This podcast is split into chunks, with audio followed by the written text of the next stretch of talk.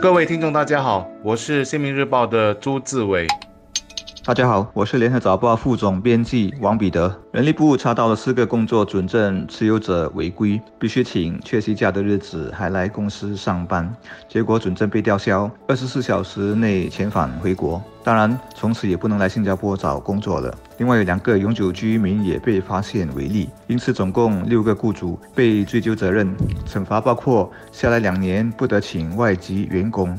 其实相信在职场上这么做的雇主和雇员一定很多，因为人力紧缺，很多企业如果让员工休假，运作上会很辛苦。很多雇主于是心存侥幸，以为人力部不可能知道。显然，人力部很在意这类违规，因为如果放任的话，会是防疫的一大缺口。这次把违规者抓出来，严厉惩处。大肆报道，主要是要杀鸡儆猴。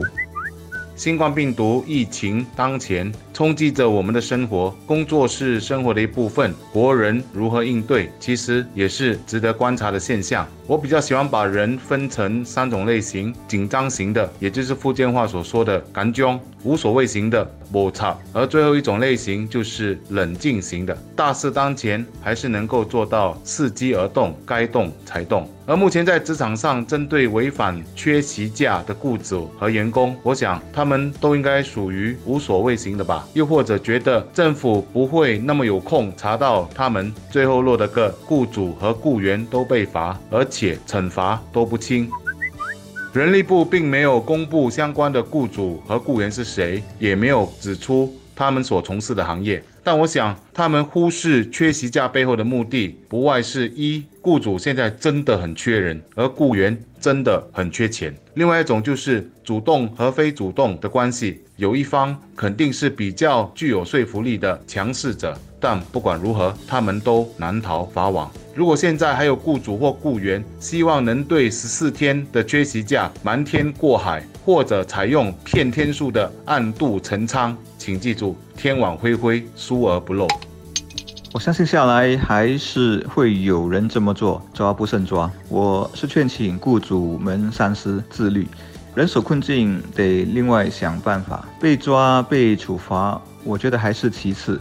让全公司的人被感染，必须全部隔离，那么公司停止运作，我想这样的代价才是不可承受的。所以千万不要搏运气，免得因小失大。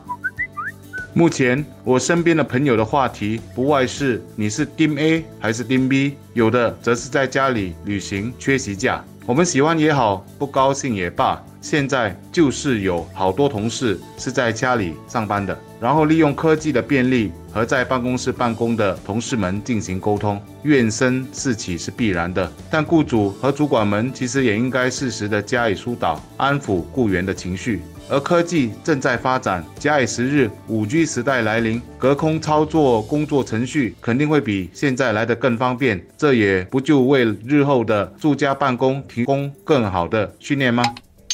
遇上这样的疫情是很无奈的，很多公司都必须启动应急计划，例如把团队分割开来，在不同地点办公，以免全部遭殃。这不只会影响到效率，还是很大的额外成本负担。大公司也许有资源熬过困难时期，但很多中小公司会非常危险。不管怎么样，对大大小小业者来说，风险管控和事前规划，如果之前没有做的话，那在这场瘟疫过后就必须严肃的去考虑了。疫情属于风险咨询公司和经理眼中的所谓。概率低、冲击大的风险类别，我们可以对概率低放松警戒，但是要知道，一旦发生，它的影响是很大的。因此，作为雇主，建议是长一致，还是必须有预算和应对的方案。至于我们作为雇员，我想自律是很重要的。能在家办公的话，就尽量这么做，因为这也可以帮到公司。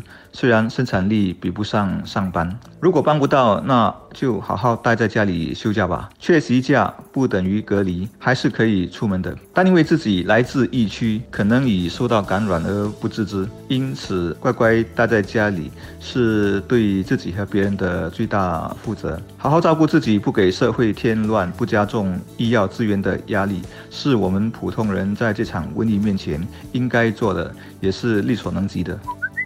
但我还是认为，仍有一部分的新加坡人对于新冠病毒的认识还是需要再教育的。对于为什么缺席假一定需要十四天，可以再了解多一些；对于疫情可以如何协助控制，可以认知多一点。我们不妨进入冷静型的做法，明白这是一件可大可小的事，大家都可以为疫情的赶快过去尽一份力。或许有雇主会说：“我现在缺员工，都撑不下去了，还要想到以后。”但也请别忘了，如果万一你因此而感染了病毒，那不是更加得不偿失吗？什么是轻，什么是重，得明理啊！